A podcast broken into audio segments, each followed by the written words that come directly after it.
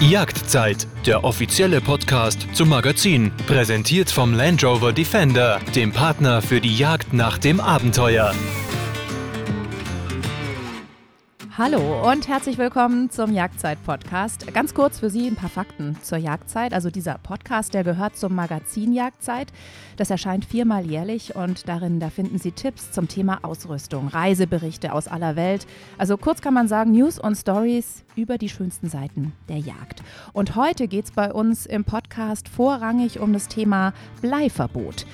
Ziel von solchen Verboten und auch Verordnungen ist es natürlich immer Mensch und Umwelt vor schädlichen chemischen Stoffen zu schützen und hierfür verantwortlich ist die Europäische Chemikalienagentur kurz ECHA.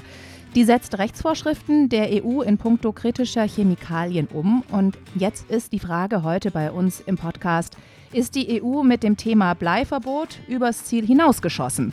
Gerhard Gruber, der arbeitet für den Munitionshersteller RWS und er beschäftigt sich beruflich unter anderem mit dem Dschungel aus Verordnungen, Arbeitskreisen, verwirrenden Termini und so weiter und so fort. Und er ordnet für uns heute das Verbot des bleihaltigen Schrotschusses im Feuchtgebiet ein. Und das klingt nicht nur kompliziert, das ist auch sehr kompliziert und sperrig.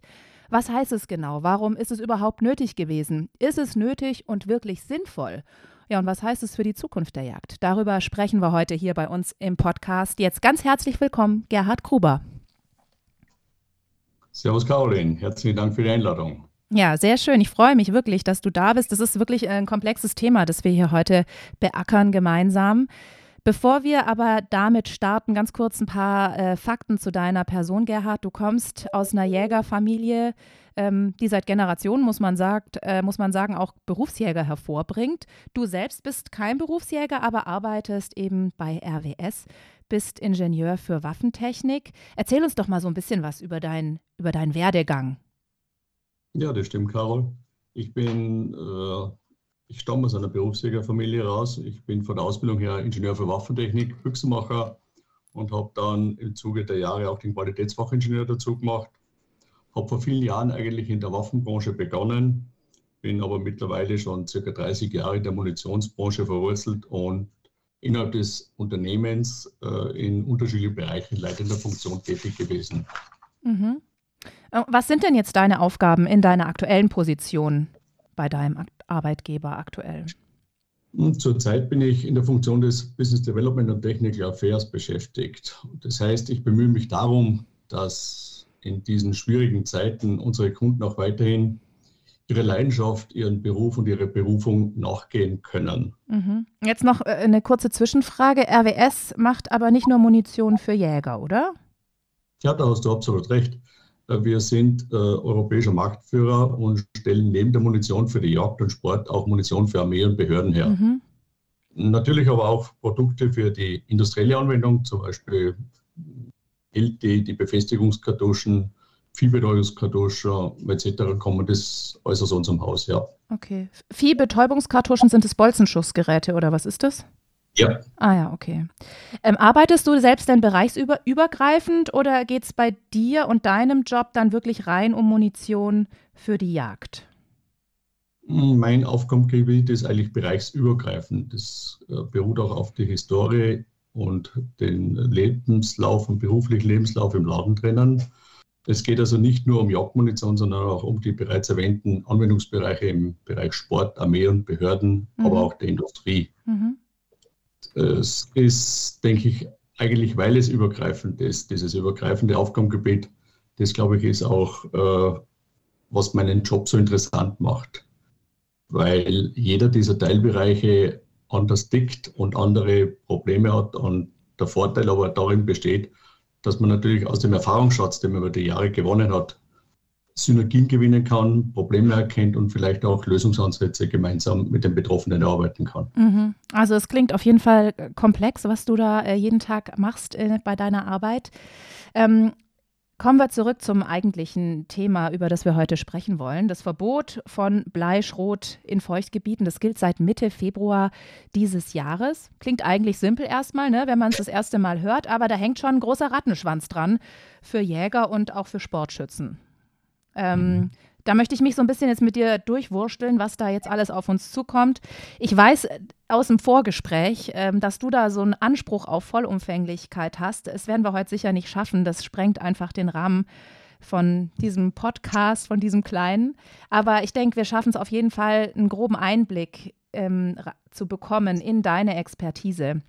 Also lass uns einfach mal damit starten, wie es überhaupt dazu kam, zu diesem Verbot von Bleischrot in Feuchtgebieten. Das geht ja zurück, meine ich, aufs Jahr 86. Das AEWA-Abkommen zum Schutz der Zugvögel war da quasi der Auslöser dafür, also noch vor Gründung der EU sozusagen.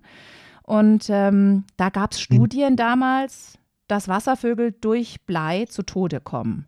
Aber du siehst es ja sehr kritisch, muss man sagen. Warum denn? Ja, äh, zuerst glaube ich, muss man mal sagen und erklären, eigentlich, äh, was die ECHA macht. Die ECHA ist ja eine, eine Abteilung im Prinzip von der EU-Kommission auch und darunter verbirgt sich diese das REACH, diese REACH-Verordnungen, die wir auch bei, haben jetzt bei der Pandemie und so weiter gesehen, dass wir keine Stoffe hatten, um Masken nähen zu können, weil die Stoffe nicht REACH-konform waren, etc. Mhm, mhm.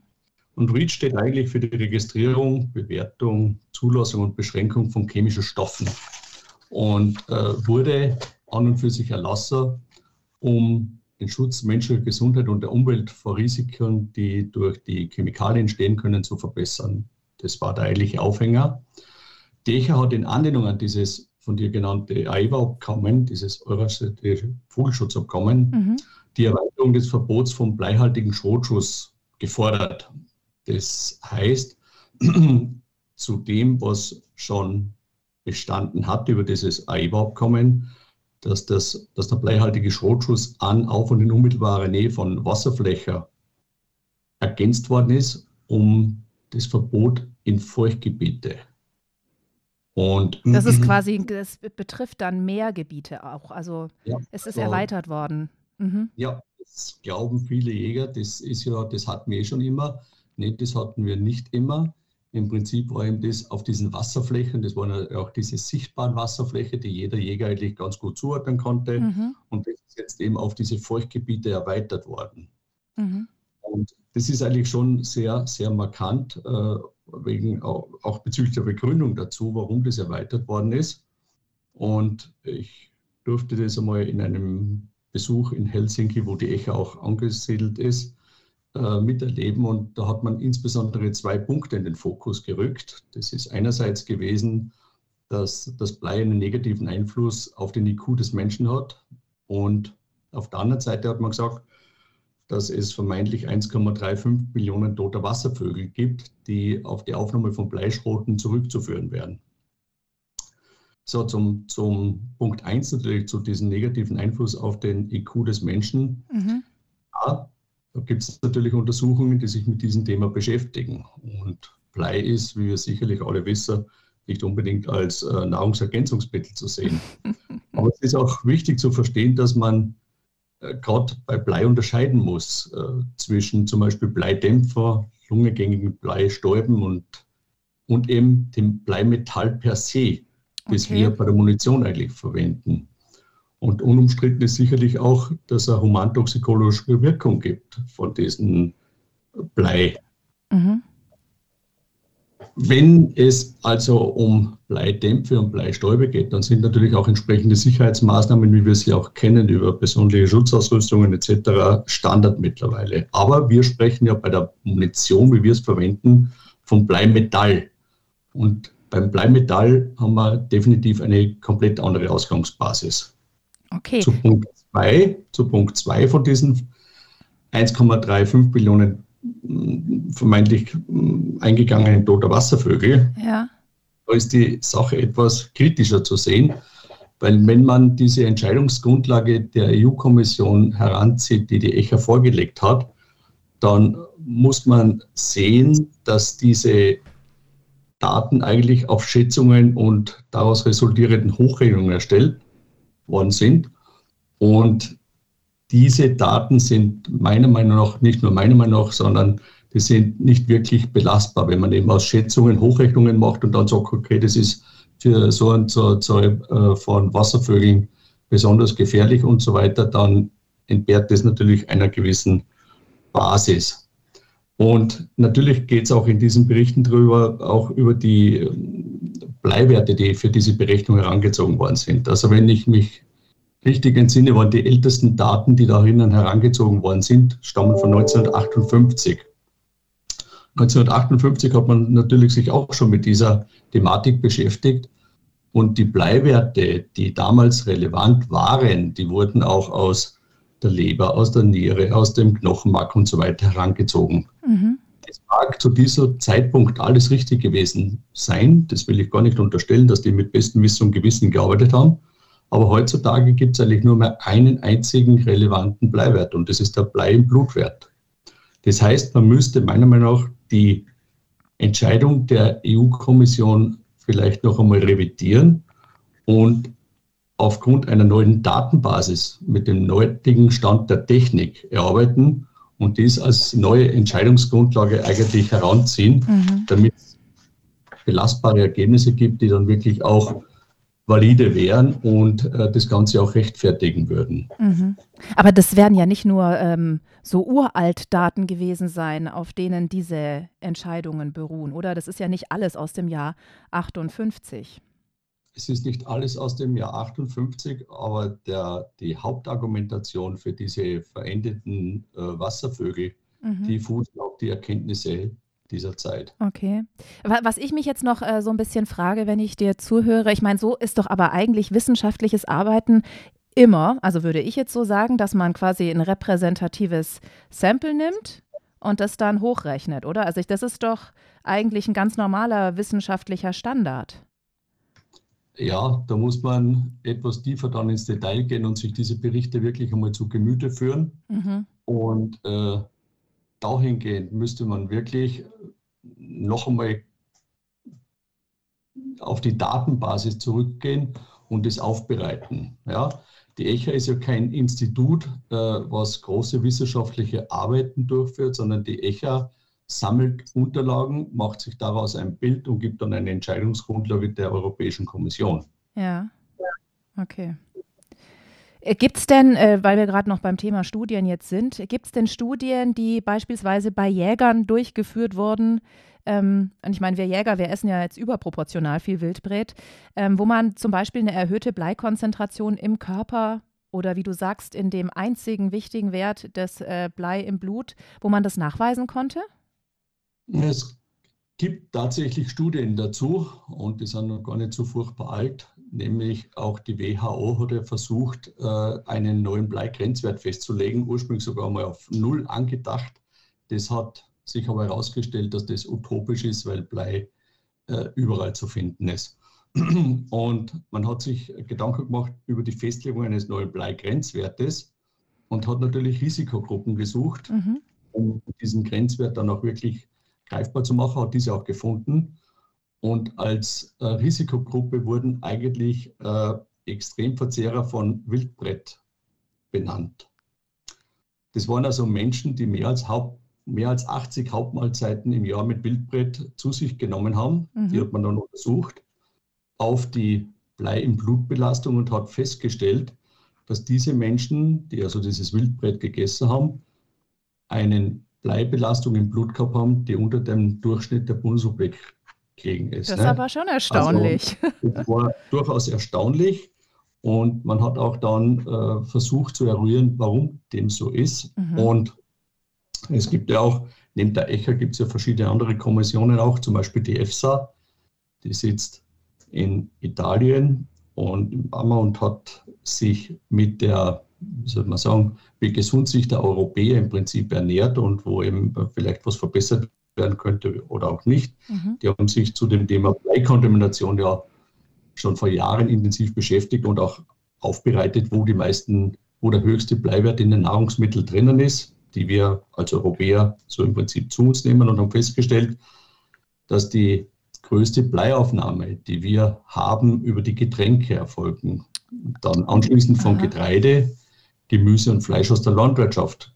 Getränke natürlich weil der Mensch im Regelfall auch mehr trinkt, als er an Nahrungsmitteln sonst zu sich führt. Und in dem Zusammenhang hat man auch, wenn man sich die EFSA-Unterlagen durchschaut, festgestellt, dass eben im Median, also zwischen Fleisch aus der Landwirtschaft und dem Wildbrett eigentlich kein Unterschied besteht. Im Gegenteil, wir sind da äh, überraschend gleich. Warum? Weil natürlich diese Tiere auch mehr oder weniger das Gleiche verzehren. Ja? Mhm. Mhm. Wir wissen auch, dass wir mit diesem Median mit 0,02 Milligramm pro Kilogramm deutlich unter dem Blei, zulässigen Bleigrenzwert bei Fleisch liegen. Der liegt bei 0,1 Milligramm pro Kilogramm. Also da sind wir deutlich drüber. Mhm. Und somit hätten wir eigentlich mit dem Wildbrett und, äh, und einer Bleibelastung im Wildbrett nicht wirklich dieses Thema. Außer man wird da eben Wildbrett verzehren, das unmittelbar im Bereich vom Einschuss oder vom Ausschuss liegt. Das wird aber von der fachkundigen Person ja normalerweise ohnehin entfernt. Ja, ist auch nicht so lecker. Ist auch nicht so, ich weiß es nicht, ich esse es nicht. ja. Also greife ich gerne auf deinen Erfahrungsschutz zurück. Aber nee, aber ich meine, es sieht ja schon nicht schön aus, sag ich mal. Ne? Genau. Also ich meine, man schärft es ja raus. Entsorgt. Genau, ja. also es wird entsorgt und von dieser ja. Seite her haben wir kein Thema. Und ich sage mal, wenn man das dann Ganze noch ein bisschen auf die Spitze treiben möchte, dann sieht man ja auch bei den Verzehrsgewohnheiten, zum Beispiel von der Bundesrepublik Deutschland, wenn man die Bürger mhm. anschaut, dann weiß man, dass der durchschnittliche Deutsche circa um die 300 Gramm Wildbrett im Jahr zu sich nimmt. Das ist nicht wirklich sehr viel, das ist eine Hauptmahlzeit.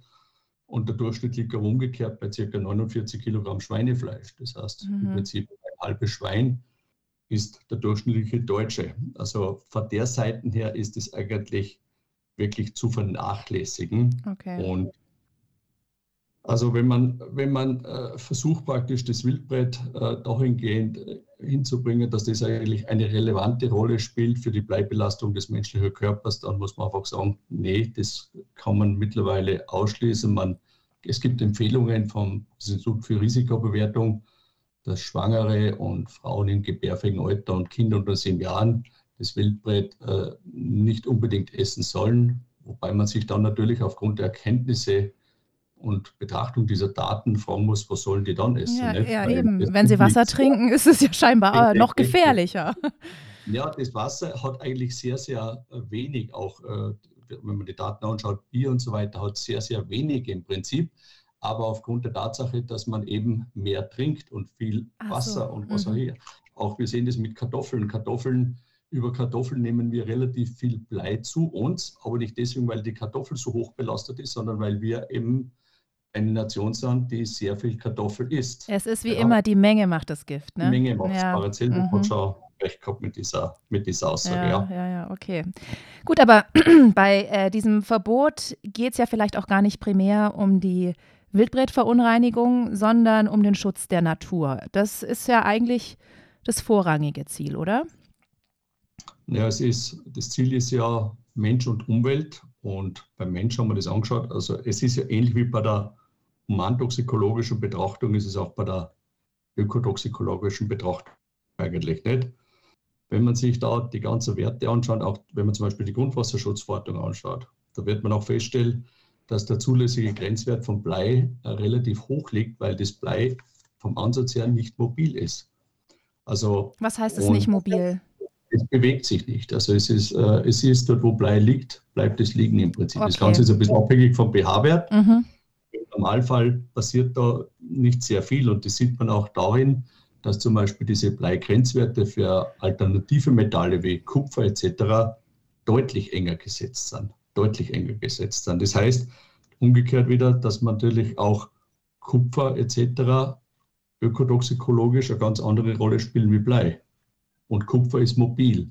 Mhm. Das heißt, äh, Kupfer, wir wissen das, wenn man, wenn man Kupfer irgendwo in der Umwelt anbringt und, und dann sieht man das vielleicht vorher schön rot glänzend, dann wird es dunkelbraun und die nächste Stufe ist dann dieser kleine Grünschimmer und dieser kleine Grünschimmer nennt sich Grünspan und ist also wirklich im höchsten Maße toxisch, wie wir wissen.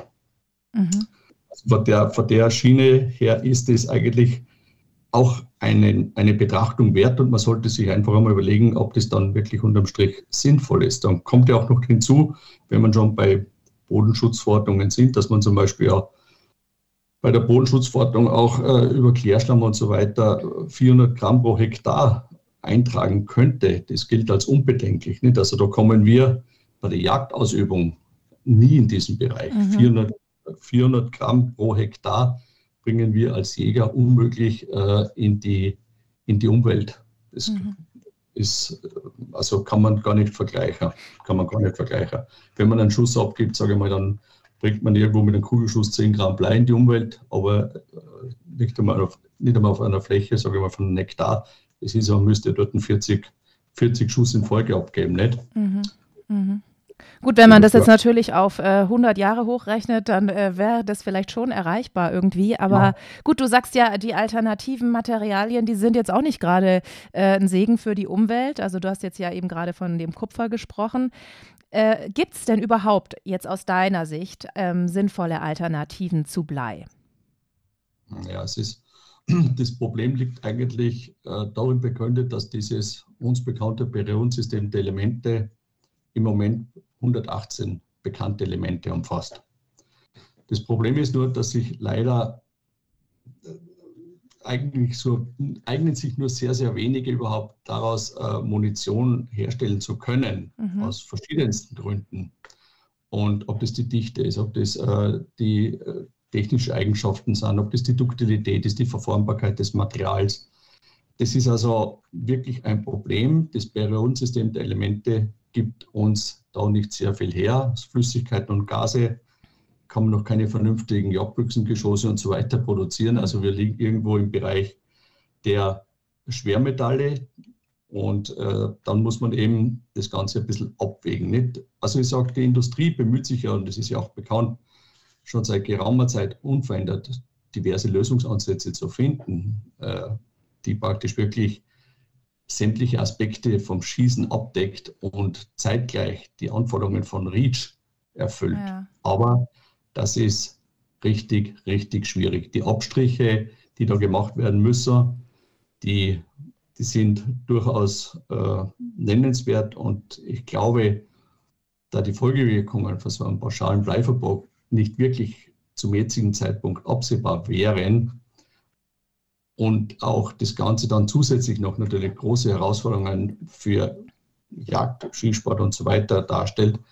Wir hätten sicherlich auch ein Problem im Bereich von Tierschutz, vom Artenschutz, vom Gesundheitsschutz, vom Umweltschutz und so weiter. Ich denke, äh, man muss da wirklich den Fokus auf alle Teilbereiche legen und nicht einfach sagen, okay, ich verbiete irgendetwas, mhm. Äh, nur dass man was verboten hat. Nicht? Und vielleicht ja. kommt man hinterher auch drauf, dass man den Teufel mit dem Belzebub ausdrehen hat. Ja gut, es wird ja schon hin und wieder auch mal irgendwas verschlimmbessert. Ne? Ähm, was ich jetzt, was mir da gerade noch eingefallen ist, also nicht, dass es jetzt irgendwie umsetzbar wäre, aber wären denn Gold und Silber beispielsweise ähm, für Munition geeignete Metalle? Also rein theoretisch ist es natürlich, sind es natürlich auch Metalle. Wir könnten die sicherlich auch äh, verwenden. Gold hat natürlich auch andere Ein bisschen teuer vielleicht. Ja. Der goldene Schuss wird wahrscheinlich ganz neue Bedeutung oh gewinnen nicht? oder Interpretation. Aha. Aber es hat einmal so Hochrechnungen gegeben, wo man gesagt hat, okay, wenn man Gold arbeiten würde, dann wären die bekannten Goldreserven der Erde in einem Jahr verschossen. Das ist das, an, das eine. Das andere, was du jetzt gerade erwähnt hast mit Silber. Silber ist natürlich auch eine Option, aber Silber äh, will will man auf die Watchliste der ECHA bringen. Das heißt, äh, wenn es auf der Watchliste der ECHA für die Kandidatenliste steht, dann wäre das auch mit Zitronen gehandelt, weil dann mhm. wäre es in absehbarer Zeit auch okay. nicht mehr verwendbar. Okay. Trotz der großen Erfolge in der Werwolfbejagung. Ja, ja. Äh, das äh, mag durchaus sein, dass da ein, paar, ein paar dann darunter leiden werden, aber man, man äh, unterstellt Silber, dass es auch reproduktionstoxisch sein sollte wie Blei und äh, okay. will es auch auf diese CMR-Liste mhm. bringen. Okay. Würdest du äh, sagen, dass du ein Bleifreihasser bist? Ich würde mich jetzt nicht unbedingt als Bleifreihasser sehen, aber mir fehlt es einfach als Techniker sehr schwer zu verstehen, wenn es keinen technisch nachvollziehbaren Grund gibt, warum man Blei verbieten soll. Mhm. Ja gut, ich meine, da haben wir jetzt ja schon ähm, intensiv drüber gesprochen, ne, dass weder in der Umwelt noch im Menschen irgendwelche ähm, Vergiftungen oder besondere Belastungen nachweisbar sind.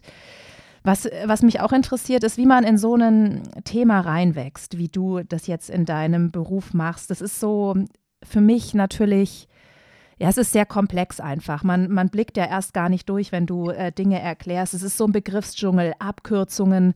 Ist es dafür wahrscheinlich auch konzipiert, einfach Menschen ähm, zu verwirren, Menschen so zu langweilen, bis sie nicht mehr nachfragen? Ähm, mhm. Und dann gibt es aber solche wie dich, ne? die sich da nicht abschrecken lassen davon. Ähm, ja. Willst du dich damit beschäftigen oder musst du dich damit beschäftigen? Ich, ich glaube, das liegt ein bisschen am jeweiligen Mensch per se. Also ich glaube, dass ich eher ein Mensch bin, der auch etwas hinterfragt und versucht, nachvollziehbare und plausible Lösungsansätze zu finden. Aber das Ganze muss ja auch irgendwo, und das hat man gerade beim Thema Blei gesehen, das muss auch irgendwo eine Abwägung sein zu den Verhältnismäßigkeiten. Ja? Mhm. Es spielen ja viele Punkte da eine Rolle, nicht? Und dann muss man einfach sagen, okay, wenn es so wäre, dass zum Beispiel ein Metall sich super herauskristallisieren würde, weil man sagt, okay, es ist ganz toll im Bereich Ökotoxikologie. Dann hätte man zum Beispiel einen Diskussionspunkt und man könnte ja. sagen, okay, wir diskutieren, was ist uns das wert, was ist uns die Ökotoxikologie im Vergleich zu anderen Parametern wert, zu Präzision, zu was auch immer, ja. Aber wenn man sich die Alternativen anschaut und man kommt dann irgendwann drauf aus verschiedensten äh, Untersuchungen, dass es eigentlich nichts gibt, was eigentlich dafür sprechen würde, ja, dann stellt man sich dann schon irgendwann die Frage, ja, warum, warum will das jemand? Warum will das jemand? Mhm. Nicht? Und, und dann kann man sich damit abfinden und sagt, okay, das ist einfach so. Oder man hinterfragt das Ganze, warum will man das? Was sind die Vorteile oder die vermeintlichen Vorteile? Und äh, ich denke, das ist eigentlich der Grund, warum ich da mehr oder weniger mich mit dieser Thematik auch beschäftige. Konntest du die Frage für dich schon beantworten? Warum will man das? Ja, ich glaube, das ist ein, warum man das will. Hm, ich weiß nicht, ob es nur eine, eine punktuelle Betrachtung ist von manchen interessierten Kreisen, aber ich glaube, wenn jemand äh, wirklich äh, nicht nur den Blick auf die eigene Untertasse richtet, sondern mehrere Untertassen beleuchtet und sagt, okay, äh, das ist nicht so einfach, wie man glaubt. Ich verbiete nur etwas, weil dann haben andere Bereiche entsprechende Nachteile dann muss man schon so ehrlich sein und wirklich auch alle interessierten Kreise einbinden und einmal schauen, was es da auf sich hat. Nicht? Ansonsten, wir sehen ja das auch in der heutigen Zeit, dass sehr viel ja irgendwo ideologisch oder politisch äh, gewollt wird. Ja. Ob das immer sinnvoll ist, was dort mhm. diskutiert, fordert wird, ist ja mal dahingestellt. Nicht? Jetzt sagst du ja, aus wissenschaftlicher Sicht gibt es keinen Grund, der ein Bleiverbot rechtfertigen würde. Ähm, Jetzt ist es dein Job, dich damit auseinanderzusetzen. Du bist aber natürlich Privatjäger. Das heißt, du nimmst eigentlich diesen Ärger aus der Arbeit oder diesen Frust, also zumindest stelle ich mir das so vor, dass einen das irgendwie frustriert, ähm, mit nach Hause. Also ist es bei dir dann auch so, dass Geschäft und Privat ähm, schwer zu trennen sind? Ich glaube, ich glaube, da gibt es einen alten Spruch, Beruf kommt von Berufung. Und wenn man da, solange man seine private Leidenschaft und das berufliche Interesse verbinden kann, dann erleichtert einem das, glaube ich, das Leben doch ziemlich. Nicht? Und natürlich ist es nicht langweilig und man hat da viele Facetten, die betrachtet werden müssen.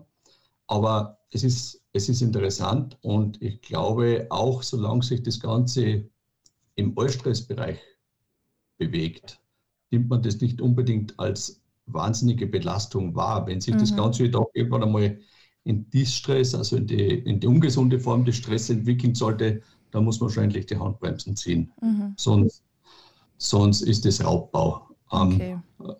an sich selbst. Und das, das muss nicht sein. Aber es ist, es ist sicherlich so, wenn es einen nicht selbst interessieren würde, weil das eben auch äh, mit den eigenen Hobbys und so weiter zusammenhängt und mit, mit der beruflichen Ausbildung, dann, dann äh, kann, man, kann man damit schon leben, glaube ich, mhm. ganz gut. Ja. Mhm. Und es ist natürlich auch ein Punkt, das ist, wie du eingangs gesagt hast, ein sehr, ein sehr spezielles Thema. Es ist ein Nischenthema, nicht? Und, und so viele Leute gibt es auch nicht, die sich in der Tiefe mit dieser Waffentechnik und Munitionstechnik im in diesem Bereich beschäftigen. Nicht? Mhm. Dann sehe ich auch das Ganze ein bisschen als, als, äh, als mein Beitrag, um einfach Leute dahingehend aufzuklären, was die Konsequenzen wären. Ja? Mhm. Also man muss nicht sagen, okay, ich bin komplett dagegen, sondern man kann aufzeigen, was wären dann die Konsequenzen, wenn es so weit kommen würde. Mhm. Genau, also es ist deine Mission sozusagen, auf der du da bist.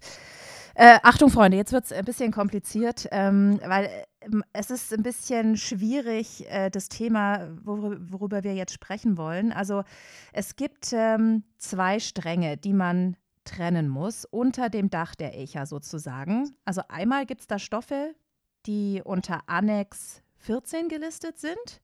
Äh, da sind zum Beispiel krebserregende Stoffe dabei. Ähm, und es gibt aber auch Stoffe, die werden durch Annex 17 geregelt. Und äh, wenn man da drunter fällt, also unter Annex 17, ist der Stoff sofort verboten, gibt es keine Diskussion mehr.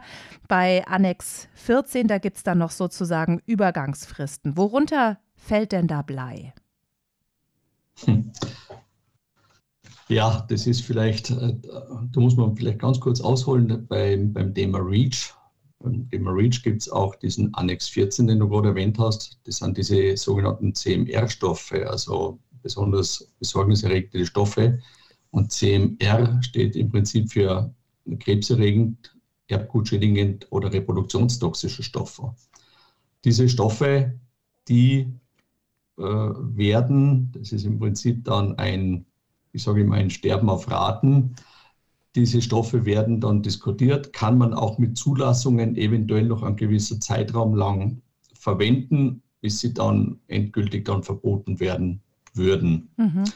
Beim Annex 17 ist es so, dass der Annex 17 ein, eine Beschränkung, also ein Verbot ausspricht, immer für eine spezielle Anwendung. Also so. nicht der Stoff per se, sondern eben zum Beispiel nicht im Feuchtgebiet.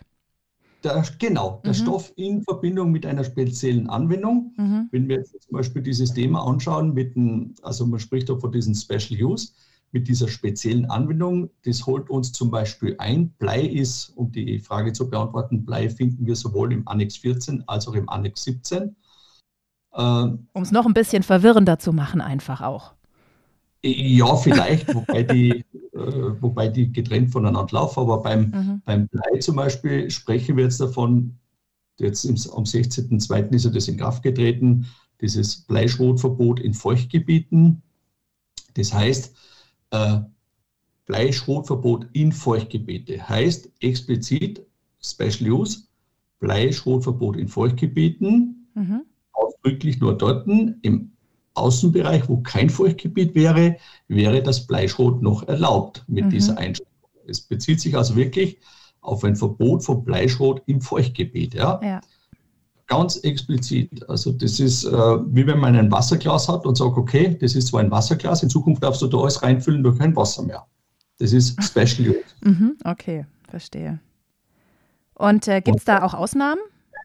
Naja, es gibt, Es gibt äh, im Prinzip bei Annex 14, äh, bei diesem Komplettverbot, gibt es eine Ausnahme, die eigentlich äh, generell, das ist der Bereich Defense, also Armee.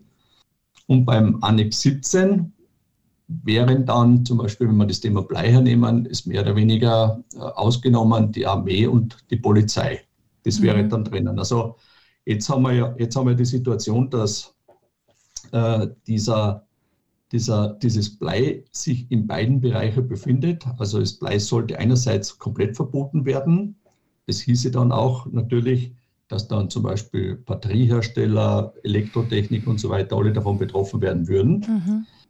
Beim Annex 17, wenn es ein spezieller Anwendungsbereich ist, ja, dann ist halt, ist halt, das Klientel, das betrifft, entsprechend kleiner. Nicht? Mhm. Und was würdest du sagen, warum ist es wichtig, über, über Annex Bescheid zu wissen? Ich meine, man könnte ja auch sagen, ich äh, kann eh nichts machen, ich verstehe es eigentlich auch gar nicht. Ähm, warum erwartest du da eigentlich, dass Jäger sich damit auseinandersetzen? Ich, ich denke, wenn man sich, der Jäger ist eigentlich ein sehr geduldiger Mensch vom Wesen her, ja, und er ist auch meistens sehr äh, belastbar und sagt, okay, das ist halt jetzt so und dann machen wir das schon so. Aber das Problem ist wirklich, dieser, dieser Annex 14 und Annex 17, die laufen eigentlich mehr oder weniger komplett voneinander unabhängig, betreffen aber mit unterschiedlichen Auswirkungen und Konsequenzen unterschiedliche Personengruppen. Nicht? Mhm. Wenn, wenn der Jäger weiß, äh, okay, was auf ihn zurollt, ob das jetzt ein zum Beispiel, wie wir es gerade erlebt haben mit diesem Bleischrotverbot in Feuchtgebieten, dann merkt man, dass die viele Jäger einfach mit dieser Situation und mit der Interpretation dieses Verbotes überfordert sind. Nicht? Weil sie sich, wer beschäftigt sich im Alltag mit diesem Thema? Nicht? Normalerweise niemand. Nicht? Genau. Und dadurch, äh, dadurch werden viele auch erst wach, wenn es fast zu spät ist. Mhm. Nicht?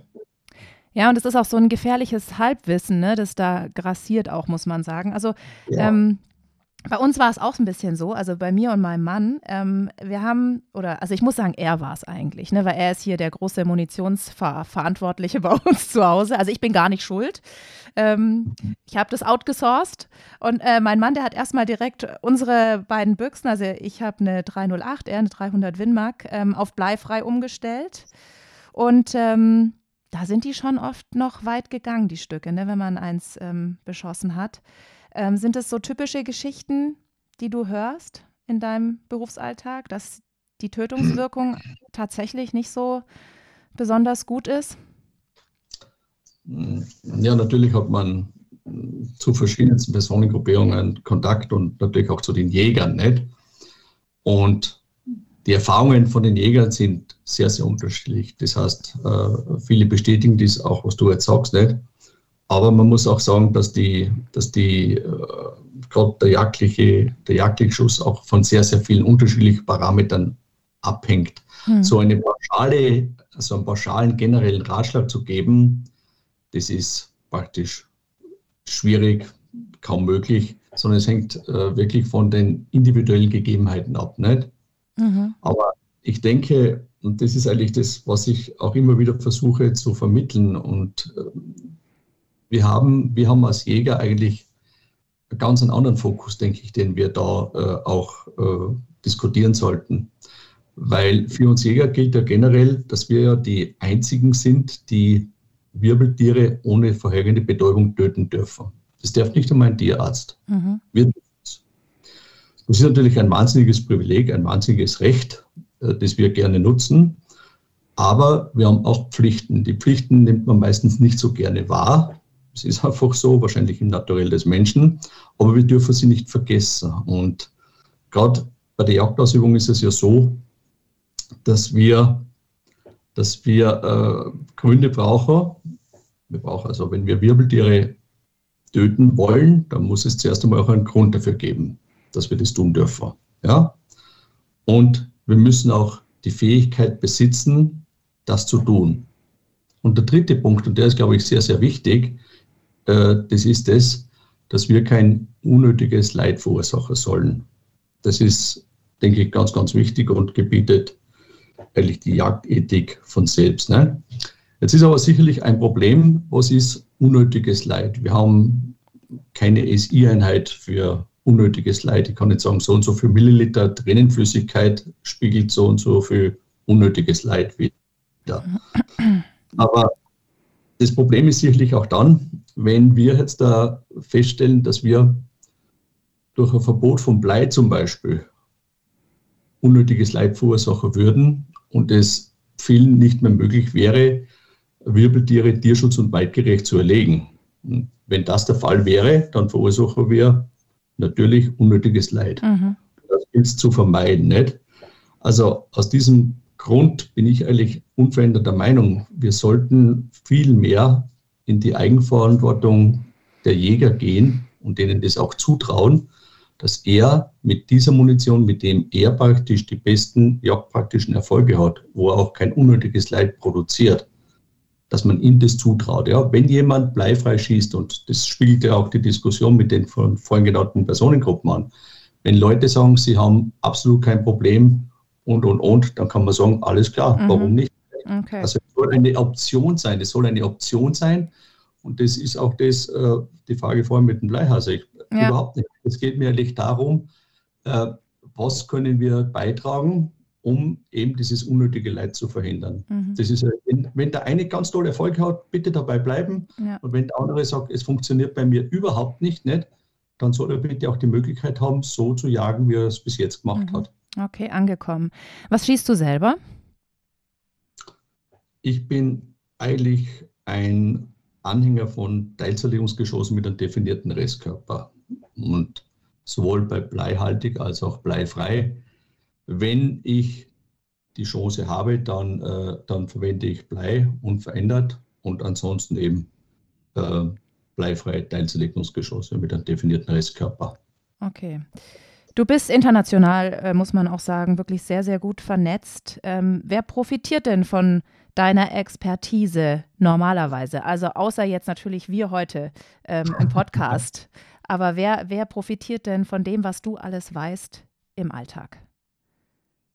Also ich hoffe, dass es zumindest äh, so ankommt, dass die Leute, die sich wirklich ernsthaft mit dieser Thematik beschäftigen und beschäftigen wollen und für Mensch und Natur einsetzen, und da meine ich natürlich auch das Wild dazu, mhm das Beste für die wollen. Mhm. Und äh, das kann man eigentlich nur, das Thema ist komplex, vielleicht gibt es auch deswegen, das ist vielleicht auch der Grund, warum es wenige gibt, die sich da wirklich reinkämpfen wollen. Aber wenn sich die Leute damit beschäftigen und, und einmal äh, einfach sich das Ganze zu Gemüte führen und eine Portion Technik und Hausverstand und was, was sie alles mitbringen, dann werden die sehen, dass es doch viele Punkte gibt, die hinterfragt werden sollten. Mhm. Lass, lass, uns äh, noch so ein bisschen auch einen Blick in die Zukunft werfen, denn auch äh, die ECHA, die denkt schon einen Schritt weiter. Anfang März, mhm. da wurde nämlich ein Vorschlag an die EU-Kommission geschickt, das Bleiverbot auszuweiten. Was, was steht denn genau in diesem Entwurf drin? Ja, mittlerweile steht ja in dem Annex 17, das war das, was wir gerade vorher gesprochen haben, mit diesem Special Use Ban of ja. Lead in mhm. Leadshot in Wetlands. Äh, da gibt es jetzt eben das Ansinnen, dass man den bleihaltigen Schuss im Außenbereich ohnehin verbieten möchte. Also das ist das wahrscheinlich, was du jetzt gerade gemeint hast. Ja, genau. Das, äh, das ist natürlich eine besondere Ausnahme. Man spricht also wirklich nur vom Außenbereich. Äh, Indoor, also Raumschießanlagen sind noch nicht, im, noch nicht offiziell im Gespräch, aber das Verbot von bleihaltiger Munition im Outdoor-Shooting, das diskutiert man. Ja. Also der Antrag ist am 3.3. eingereicht worden und liegt jetzt der Europäischen Kommission zur Stellungnahme vor. Mhm. Und, und was bedeutet das dann für Jäger? Ja, das bedeutet für den Jäger, dass man eben über kurz oder lang, wenn das greifen sollte, wenn die Mitgliedstaaten darüber befinden sollten und es als gut befinden, dass sie über kurz oder lang keine bleihaltige Munition mehr im Außenbereich verwenden dürfen. Das geht also von der 22 LFB bis zu den üblichen Jagdbüchsen mhm. rüber. Also das ist, das, ist sicherlich eine, das ist sicherlich eine große Herausforderung für die europäischen Jäger, die sich dann äh, entsprechend umstellen müssten. Mhm. Ja, da haben wir gerade drüber geredet, egal ob das jetzt Tötungswirkung oder was auch immer ist.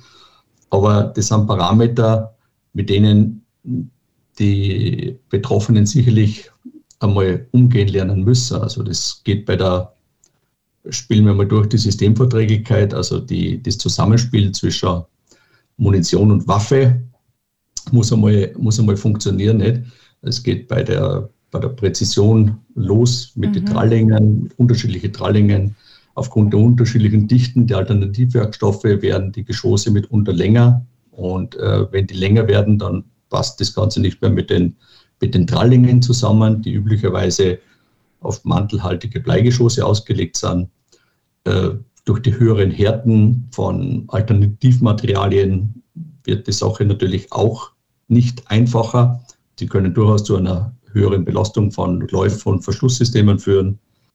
Was ein Punkt ist, der natürlich auch nicht vergessen werden darf, das spielt insbesondere jetzt auch bei den Schrot- bei diesem Bleischrotverbot eine Rolle. Die sind wir als Deutschland und manche andere Staaten in, der, in Europa sind praktisch Mitglied in der CEB. Die CEB ist immer die, der Vorreiter für das Waffengesetz oder Beschussgesetz. Beschlüsse in der CEB sind da unmittelbar in nationales Recht zu wandeln.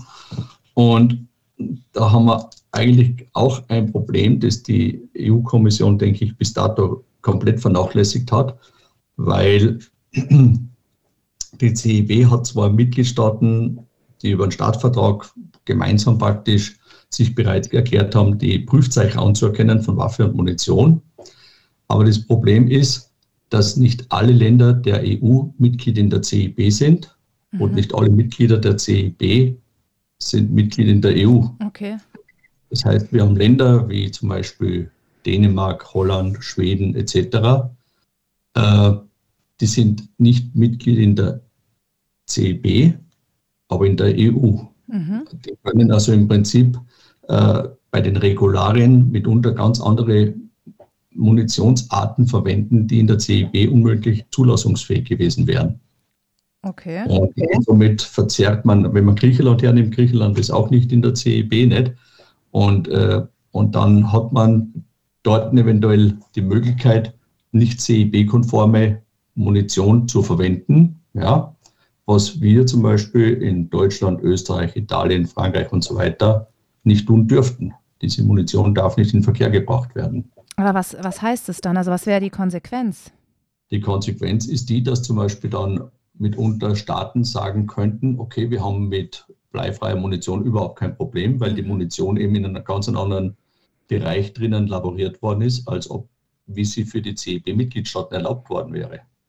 Okay. Also man darf da nicht Äpfel mit Birnen verwechseln. Nicht? Und das ist das Thema dann nicht. Also man, man sieht das ja und hört das ja auch immer wieder nicht. Mhm. Also man, man kann nicht äh, überher auf Erfahrungsschätze zurückgreifen, weil die teilweise eben äh, nicht miteinander verglichen werden können. Mhm.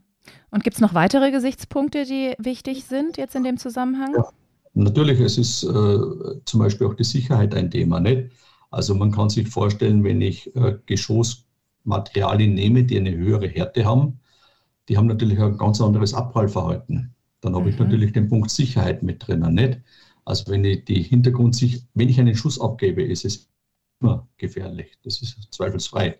Aber ich muss ihn nicht noch zusätzlich gefährlicher machen. Nicht? Also wenn ich jetzt da zum Beispiel Bleischrote anschaue und ich verwende dazu dann äh, Weicheisenschrote, das Eisen ist deutlich härter, und natürlich ist auch das Abprallrisiko, das Deformationsverhalten ganz, ganz anders wie mit Blei. Das hast du auch beim Büchsenschuss nicht. Mhm. Wenn ich, ein, wenn ich an, ein, an Messing nehme, ist dieses Messing deutlich härter als zum Beispiel Blei.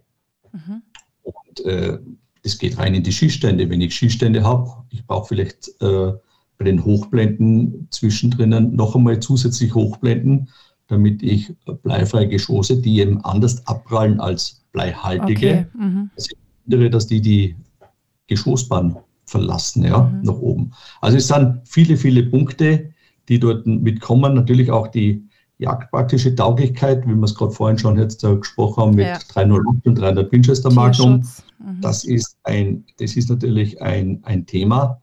Und nicht nur beim Büchserschuss, sondern natürlich auch beim Schrotschuss. Nicht? Mhm. Auch hängt das Ganze von der Topografie von der, der, der Gegend ab. Wenn, wenn, wenn dort ein, äh, Stein, ein, sehr, steinig, ein sehr steiniger Grund und Boden ist, nicht? dann hast du natürlich ein ganz anderes Abfallverhalten, ja. als äh, wenn es vielleicht weiche Böden sind.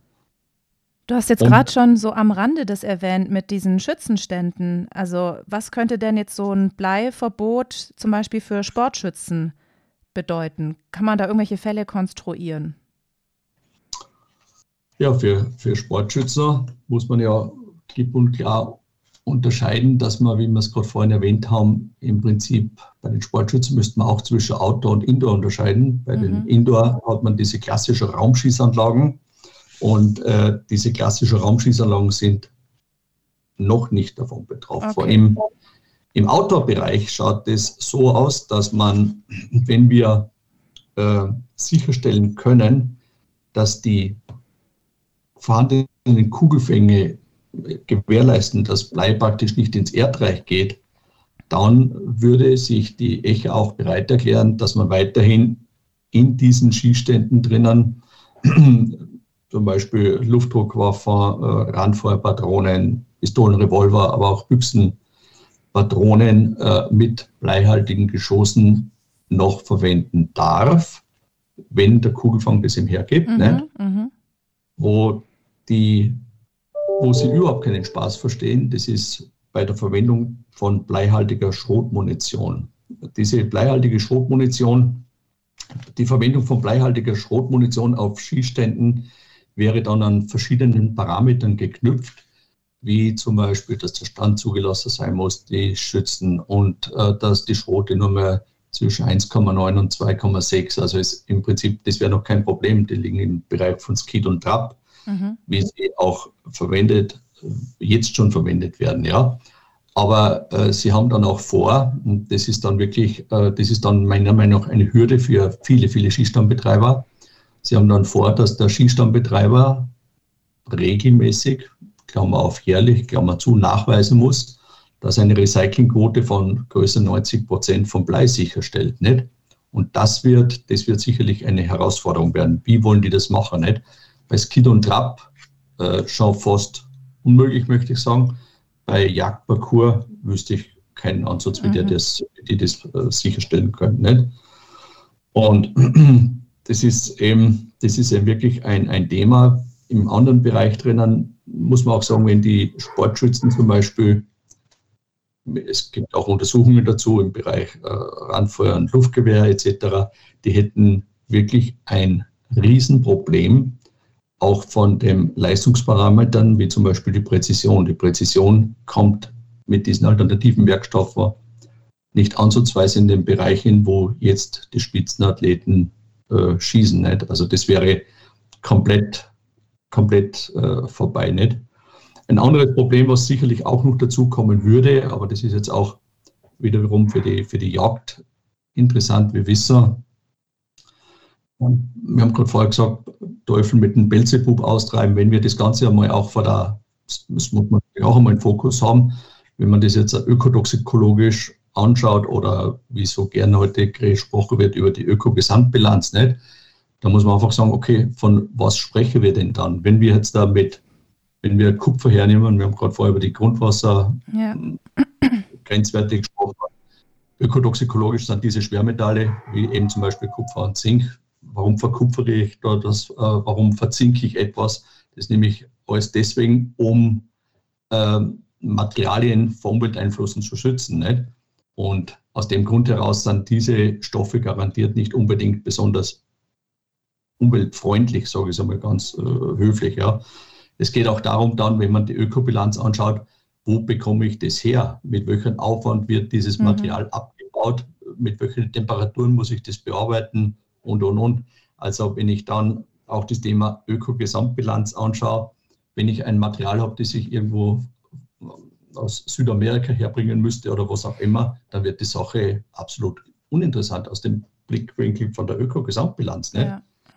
Und ja, und da müssen wir, glaube ich, auch schauen. Die EU hat auch vor, neue Bodengrenzwerte im Herbst zu publizieren. Und da muss man auch da natürlich ein Auge drauf werfen, äh, mit welcher Art von Material wir dann in Zukunft die Projektile ausstatten wollen. Nicht? ohne dass man dann ganz schnell in eine Grenzwertüberschreitung reinkommt. Okay. Äh, und wenn man jetzt noch auf die, auf die Armee zum Beispiel schaut oder auf Behörden, ähm, was bedeutet das für die? Kann man das auch schon einschätzen irgendwie? Ja, das, wie man gerade vorhin gesagt haben, mit diesem Annex 14 und Annex 17. Beim Annex 14 gibt es eine einzige äh, Stelle, die eine generelle Ausnahme hat. Das ist eben Defense, Armee. Mhm. Und beim Annex 17 haben wir unter dem Armee und Behörden aber es ist richtig, dass die eine Ausnahmegenehmigung haben beim 17er. Beim, wenn der Annex 14 greifen würde, dann hätte das natürlich für die Behörden auch große Auswirkungen, weil die keine Genehmigung für den Annex 14 haben und meiner persönlichen Meinung nach auch nicht bekommen werden. Okay. Also die Polizei hätte dann ein Problem, dass keine bleihaltige Munition mehr zur Verwendung stehen würde. Ist es denn ja. realistisch, dass sowas passieren könnte? Nee, oder? Äh, ich würde es nicht ausschließen. Aber okay. ich sage einmal, beim Annex 14 hat man natürlich auch die Situation, dass es schon Interessensgruppierungen gibt, die sehr deutlich aufzeigen, dass das nicht so einfach ist, wie man gerade vorher gesagt haben, zum Beispiel Batteriehersteller, ja, mhm, mh. oder Elektrotechnik. Wenn ja. ich das Teilchen kann, wo ich einen ganz niedrigen Schmelzpunkt vom, äh, vom äh, Lot brauche, dann komme ich um Blei fast nicht umhin. Okay. Ja. Also von dieser Seite her gibt es da einige Mitstreiter beim Annex 14 und ich denke, das, was du gerade gesagt hast, ich würde es nicht ausschließen, aber ich glaube, dass man, wenn man da ein bisschen realistisch bleibt, muss man sagen, das geht Das geht eigentlich nicht. Und wir haben nicht, wir haben kein 119. oder 120. Element, wo man einfach Blei ersetzen könnte, das dann, sage ich, unbedenklich wäre. Okay. Ja. Und, die, und die, es ist sicherlich so, dass bei, wenn es, wenn es Einschränkungen bei der Nutzung für Blei, für zivile Munitionsprodukte geben würde, nach Annex 17, dann hat das natürlich Auswirkungen auf die Kapazitäten von militärisch und behördlich genutzter Munition. Das ist, äh, das, das ist einfach so nicht. Also wenn Maschinen zum Beispiel für alle Bereiche genutzt werden könnten, spricht man im Regelfall von dieser Dual-Use-Capacity, mhm. wenn die dann flach fallen würde, mhm. weil diese Maschinen dann zum Beispiel nicht mehr für bleihaltige Sportmunition verwendet werden darf, dann grenzt dann natürlich auch die Fertigungskapazitäten für die militärische Produktion ein. Mhm. Gut, da geht es dann um Rentabilität am Ende, ne? Es geht mhm. natürlich Rentabilität auch, aber auch um Kapazität. Mhm. Okay. So, Kapazität natürlich ist dann, man beschneidet dann praktisch die Fertigungskapazitäten doch nicht ganz unerheblich, okay. wenn man diese Maschinen dann rausnehmen würde. Also was mir jetzt gerade noch ähm, einfällt als Frage ist, ähm, dass es ja auch recht schwammig ähm, definiert ist, was ein Feuchtgebiet eigentlich ist. Kannst du das mal erklären? Also wann redet man denn von einem Feuchtgebiet? Und hm. äh, man muss ja noch dazu sagen, ähm, dass es eine Forderung der ECHA gibt, dass allein der Besitz von bleihaltiger Munition im Feuchtgebiet äh, eine Straftat ist. Mhm. Es ist richtig, die äh die ECHA hat sich äh, da weit aus dem Fenster gelehnt mit ihrer EU, mit dieser Chemikalienverordnung. Im Prinzip ist das Feuchtgebiet von Seiten der ECHA so definiert worden, dass es, ich sage immer, eine ein Quadratmeter große temporäre Wasserpfütze mit einem Umgriff von 100 Meter würde praktisch ein Feuchtgebiet darstellen. Das war der Umgriff von 100 Meter heißt also der, ein Radius oder eine Fläche? Ja, Radius einen Radius von 100 Metern um mein, um mein Pfützchen herum. Um, um die okay. ein Quadratmeter große temporäre Wasserpfütze. Okay. Das waren früher 400, die haben es dann reduziert mit mehreren Diskussionen und Anläufen auf die 100 Meter. Mhm. Äh, und die zweite Frage von dir war, ja, das hat die ECHA auch vorgeschlagen, dass der Besitz einer bleihaltigen Schrotpatrone im Feuchtgebiet einen Straftatbestand darstellt. Das war, das war so drinnen. Haben sie auch so kommuniziert und vorgeschlagen.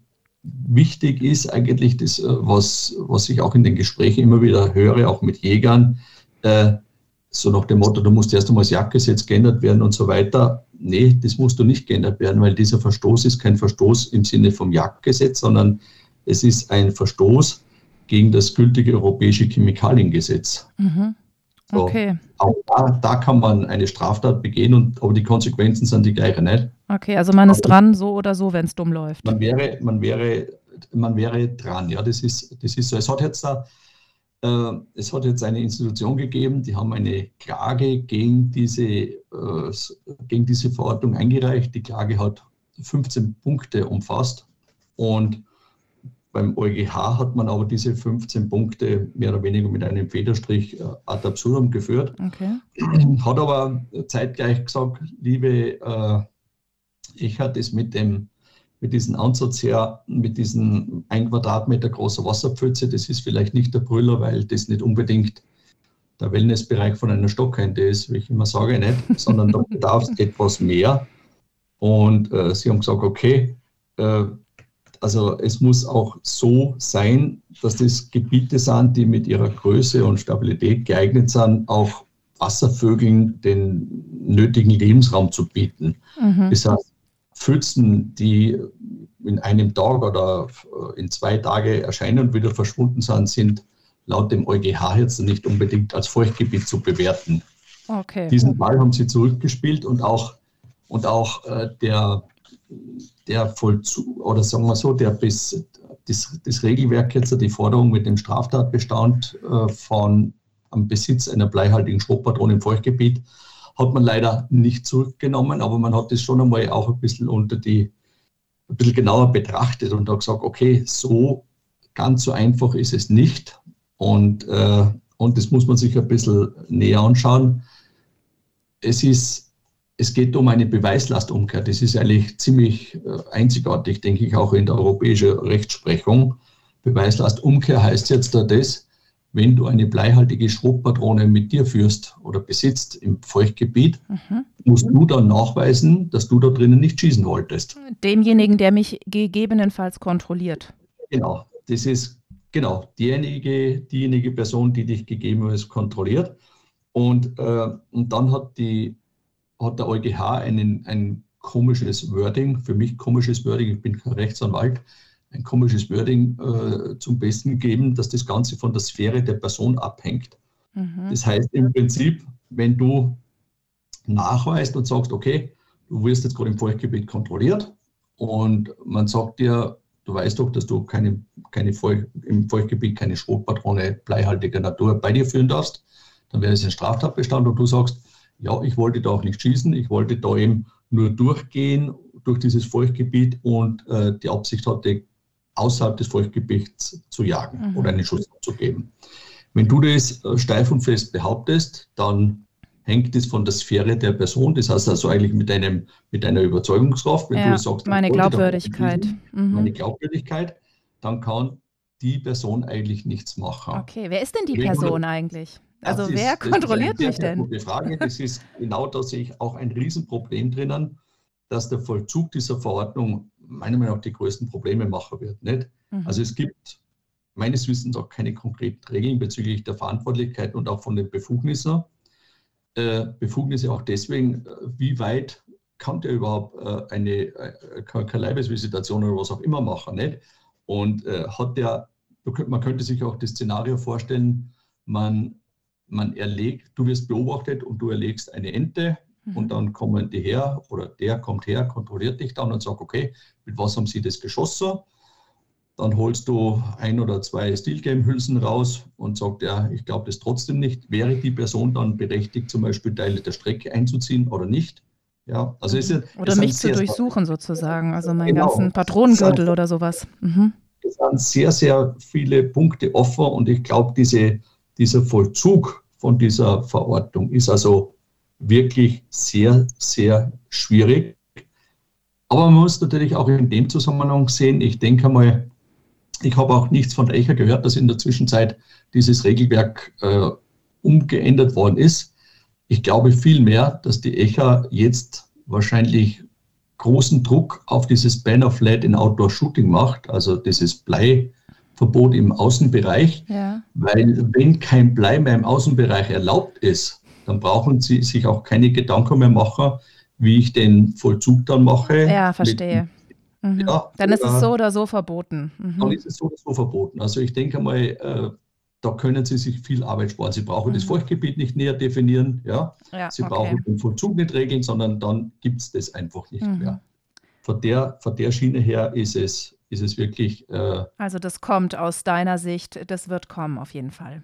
Also ich denke mal, das würde ich jetzt einmal mutmaßen. Ich denke, dass das ein praktikabler Ansatz ist von, okay. von Seiten der ECHA und vielleicht auch noch vorhin dazu zu deiner Frage mit, mit Militär und Behörden. Also egal wie das jetzt wäre mit, mit Militär, also es würde, selbst wenn das Militär eine Ausnahmegenehmigung hat oder beantragen würde, dann äh, ist es sicherlich mit, mit hohen Aufwand und und und. Die ganzen Produkte wehrtechnischer Natur sind ja üblicherweise auch zertifiziert, qualifiziert, durchgeprüft und standardisiert. Ja? Mhm. Und wenn es dort Alternativen geben würde oder beantragt werden müsste, dann wären das Neuqualifikationen etc. Das würde also, ich sage mal, in Zeiten wie diesen natürlich auch äh, ja, katastrophal sein. Nicht? Mhm. Das geht nicht so schnell. Auch die Austauschbarkeit von Munition dann innerhalb der NATO zum Beispiel muss es sichergestellt sein.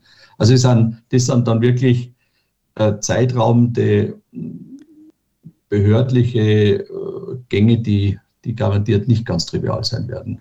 Auf jeden Fall. Ja, der ganze Podcast heute ist inhaltlich, finde ich, äh, nicht sehr trivial. Also da musste man heute schon ein bisschen äh, die grauen Zellen anstrengen, finde ich. Äh, vielleicht noch eine Frage zum Abschluss an dich. Woran arbeitest du aktuell? Ja, aktuell arbeite ich im Prinzip daran, dass man, dass ich versuche, den Betroffenen und den Entscheidungsträgern oder relevanten Personen aufzuzeigen versuche, dass es zum jetzigen Stand der Technik, ohne dass man wirklich adäquate und adäquate meine ich mit gleichwertigen Alternativen, wenn ich die nicht habe, dann brauchen wir meiner Meinung nach im Moment nicht über Verordnungen und Übergangsfristen diskutieren und verhandeln. Und äh, das wäre ein, das wäre meiner Meinung nach im Moment wirklich ein Schritt in die falsche Richtung, nicht? Und wenn man das Ganze jetzt auch sieht, man spricht über ein Bleiverbot, über ein avisiertes Bleiverbot. Und auf der anderen Seite weiß man schon, dass äh, Kupfer und Zink sich schon auf der Watchliste der ECHA befinden. Das heißt, äh, was passiert, wenn dann dieses Kupfer und Zink vielleicht auch verboten werden würde.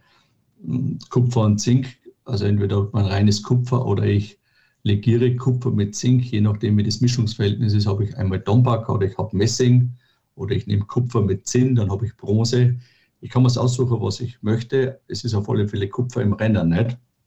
Und dann wäre man wahrscheinlich ja, ein Schelm, der da Schlechtes denkt. Also ein Jagdverbot. Das kommt das, einem Jagdverbot ja gleich. Also ich wüsste jetzt äh, nicht wirklich ad hoc, mit was wir dann noch äh, einigermaßen funktionierende Jagdbüchsengeschosse oder mhm. was auch immer herstellen könnten. Und das ist, äh, das, ist, das ist sicherlich schwierig. Es kommt dann noch hinzu, denke ich einmal, wenn, selbst wenn uns die ECHA das jetzt äh, nicht verbieten würde, ist auch eine Frage, wie man in Zeiten der mm, Energie, Wende, sage ich einmal, äh, irgendwo alles mit dem Bereich Digitalisierung und so weiter, wenn man das betrachtet, ich brauche da Kupfer, Kupferdrähte, Kupferleitungen und so weiter. Ja. Mhm. Das heißt, ich glaube nicht, dass die Gesellschaft ein großes Verständnis in Zeiten der Digitalisierung hätte, wenn wir kostbare Metalle wie Kupfer dann verwenden, um damit äh, Geschosse herzustellen, mit denen wir dann Löcher in die Luft schießen. Mhm. Dieses Material ist viel zu kostbar und ich könnte mir auch vorstellen, und das hat ja in der Vergangenheit auch schon gezeigt, dass es immer wieder Stoffe gibt, die irgendwann einmal strategisches Material werden könnten. So, dann können wir uns vielleicht überlegen, ob uns die ECHA entweder das Kupfer entfernen würde oder das Kupfer als strategisches Material, Material eingestuft werden was würde. Ist, ne? Was ist strategisches Material? Dass dieses Material für besondere Verwendungszwecke herangezogen wird. Aha, okay, verstehe. Mhm explosiv wäre das da nicht, mehr ja. oder weniger. Ja, okay. Und da wird keiner sagen, okay, das ist ganz nett, wenn ihr da sportliches Schießen mit äh, 22 LFB Kupfergeschosse machen würdet, zum Beispiel jetzt. Nicht? Mhm. Das wäre, das ist sicherlich auch ein Punkt, den man da erwähnen sollte. Und hast du noch einen Tipp, äh, wo man sich vielleicht äh, informieren kann noch ähm, en Detail, was momentan wichtig ist zu wissen? Ich denke, ich denke, wenn man äh, diese, es sind nicht sehr, sehr viele, die sich mit dieser Thematik beschäftigen. Wenn man aber im Internet und so weiter googelt, dann stolpert man immer wieder über All for Shooters. Und wenn man sich diese Seiten anschaut, muss man sagen, die sind wirklich ziemlich aktuell, up to date und zeigen auch auf, und das glaube ich ist das Interessante für die Betroffenen, welche Tragweiten und Konsequenzen da dahinter stehen, wenn so etwas gemacht werden würde sind also sehr kritisch unterwegs und ich glaube, wenn man jemandem einen Rat diesbezüglich geben sollte, wo man sich da schlau machen kann, wenn er mehr wissen möchte, dann würde ich einmal auf diese Homepage verweisen von Olfa Shooters. Alles klar. Du dann äh, ganz herzlichen Dank für den Tipp und ganz herzlichen Dank auch für das Gespräch heute. Sehr gerne. Danke für die Einladung. Und wenn Sie nicht genug bekommen können von der Jagd oder auch von der Jagdzeit, dann können Sie das Magazin auch abonnieren. Mit dem Plus-Abo, da bekommen Sie viermal im Jahr das Magazin direkt nach Hause geliefert. Also da haben Sie dann auch online Zugriff auf alle jemals erschienenen Artikel und Sie sparen 30 Prozent gegenüber dem Kauf von vier Einzelausgaben. Es gibt aber äh, noch viel, viel, viel mehr Abo-Varianten. Am besten schauen Sie einfach mal selber rein auf www.jagdzeit.de. Und ich freue mich, wenn Sie beim nächsten Mal auch wieder hier bei beim Podcast dabei sind. Machen Sie es gut. Ciao. Das war Jagdzeit, der offizielle Podcast zum Magazin. Immer am letzten Mittwoch im Monat, überall wo es Podcasts gibt und auf www.jagdzeit.de. Präsentiert vom Land Rover Defender, dem Partner für die Jagd nach dem Abenteuer.